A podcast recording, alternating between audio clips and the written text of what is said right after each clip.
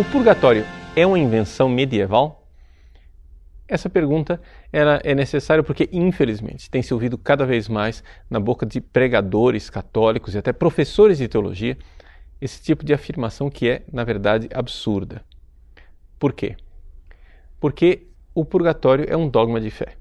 É um dogma de fé que foi estabelecido por dois concílios ecumênicos, o Concílio de Florença e o Concílio de Trento, e que, portanto, não pode ser questionado. Isso você pode encontrar com toda clareza no Catecismo da Igreja Católica, a partir do número 1030. Ali se estabelece qual é a fé da Igreja.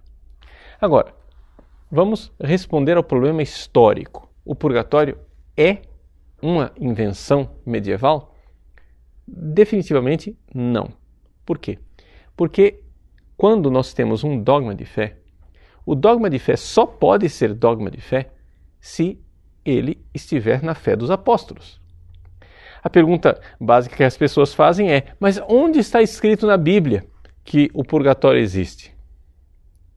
Resposta: e quem falou que tem que estar escrito na Bíblia? Que bobagem é essa?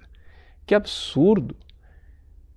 Nós, para crermos em algo, não precisamos crer porque está na Bíblia. Precisamos crer porque está na fé dos apóstolos. E porque está na fé dos apóstolos que eu devo crer na Bíblia, que eu creio na Bíblia. Pois bem, a fé dos apóstolos nos diz, desde o início da igreja, que a igreja reza pelas pessoas falecidas.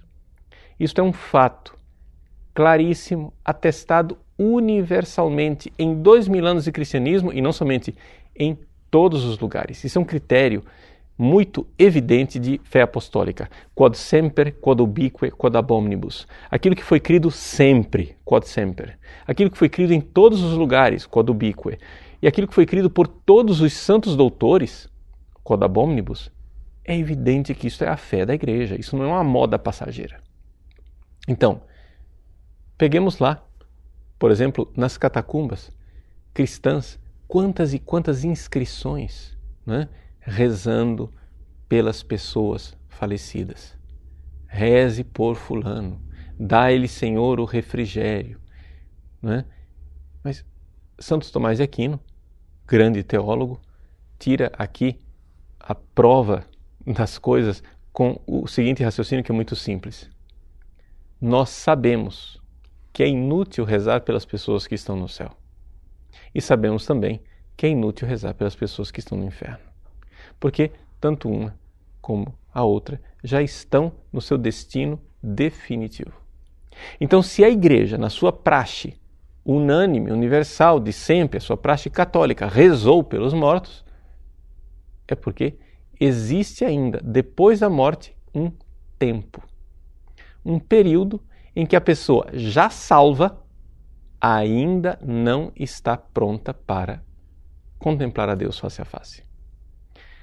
Agora, isto que está atestado na praxe da igreja e atestado no magistério através do ensinamento constante dos papas e dos bispos espalhados pelo mundo inteiro em dois concílios ecumênicos, inclusive no Concílio Vaticano II,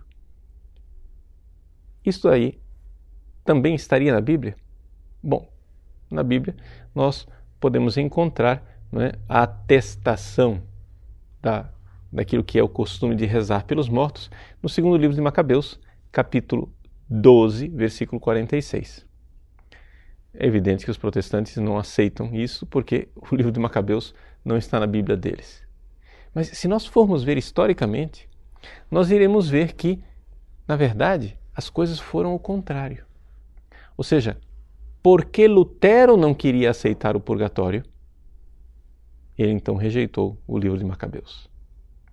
Então, na realidade, né, se nós formos ver a verdade histórica das coisas, nós iremos compreender que o problema da existência do purgatório está numa visão protestante daquilo que é a santidade.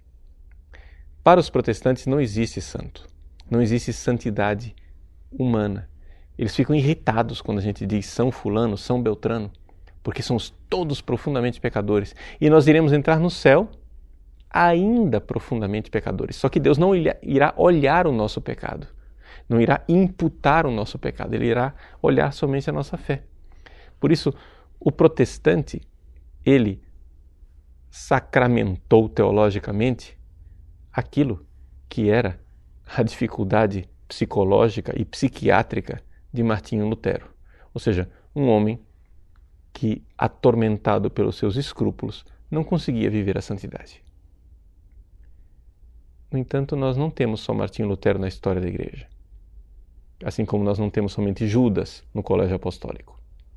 Nós temos uma longa, uma longa tradição de santos e numerosíssimos santos que, embora convertidos, embora sem cometer pecados mortais, embora virtuosos, continuavam a fazer penitência aqui na terra porque sabiam que precisavam se purificar.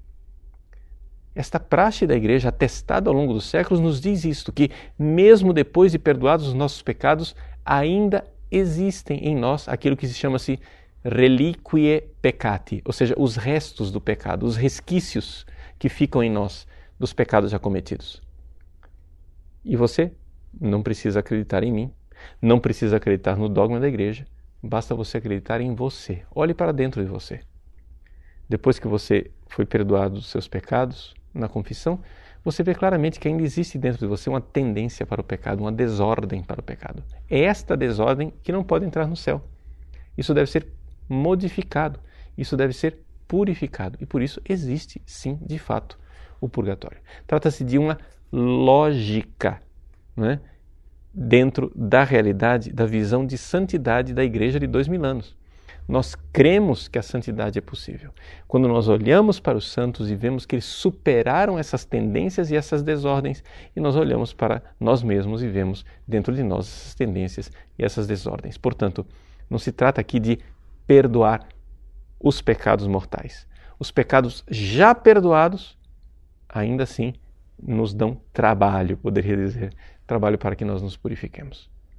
Então, trata-se de uma questão lógica. Se não fosse somente uma questão de que está presente na tradição unânime, inconteste e perene da Igreja, que está no magistério e existem indícios claríssimos na Sagrada Escritura, se não bastasse isso, então basta-nos também a lógica. Então é evidente que, historicamente, a reflexão teológica a respeito do purgatório se desenvolveu plenamente na Idade Média. Mas não quer dizer que ele foi inventado na Idade Média. A reflexão não é, foi realizada na Idade Média. Eu sou eu desde que eu nasci. Embora agora, só depois de tantos anos de vida, foi que eu comecei a fazer uma certa reflexão a respeito de coisas que estão dentro de mim. Eu me dou conta de quem eu sou. Eu já sou há tanto tempo, mas vou conhecendo o que eu sou. Assim também a igreja. A igreja tinha a sua praxe, o seu comportamento de rezar pelas almas do purgatório. Quando os teólogos se perguntam por que é que nós fazemos isso, então encontra-se a explicação teológica que floresceu na Idade Média. É por isso que se cria esta mentira dizendo que o purgatório foi inventado na Idade Média, porque só aparece a palavra purgatório na Idade Média. Mas não é necessário que haja uma palavra para que exista a realidade. O seu filho já existia antes de você dar nome para ele.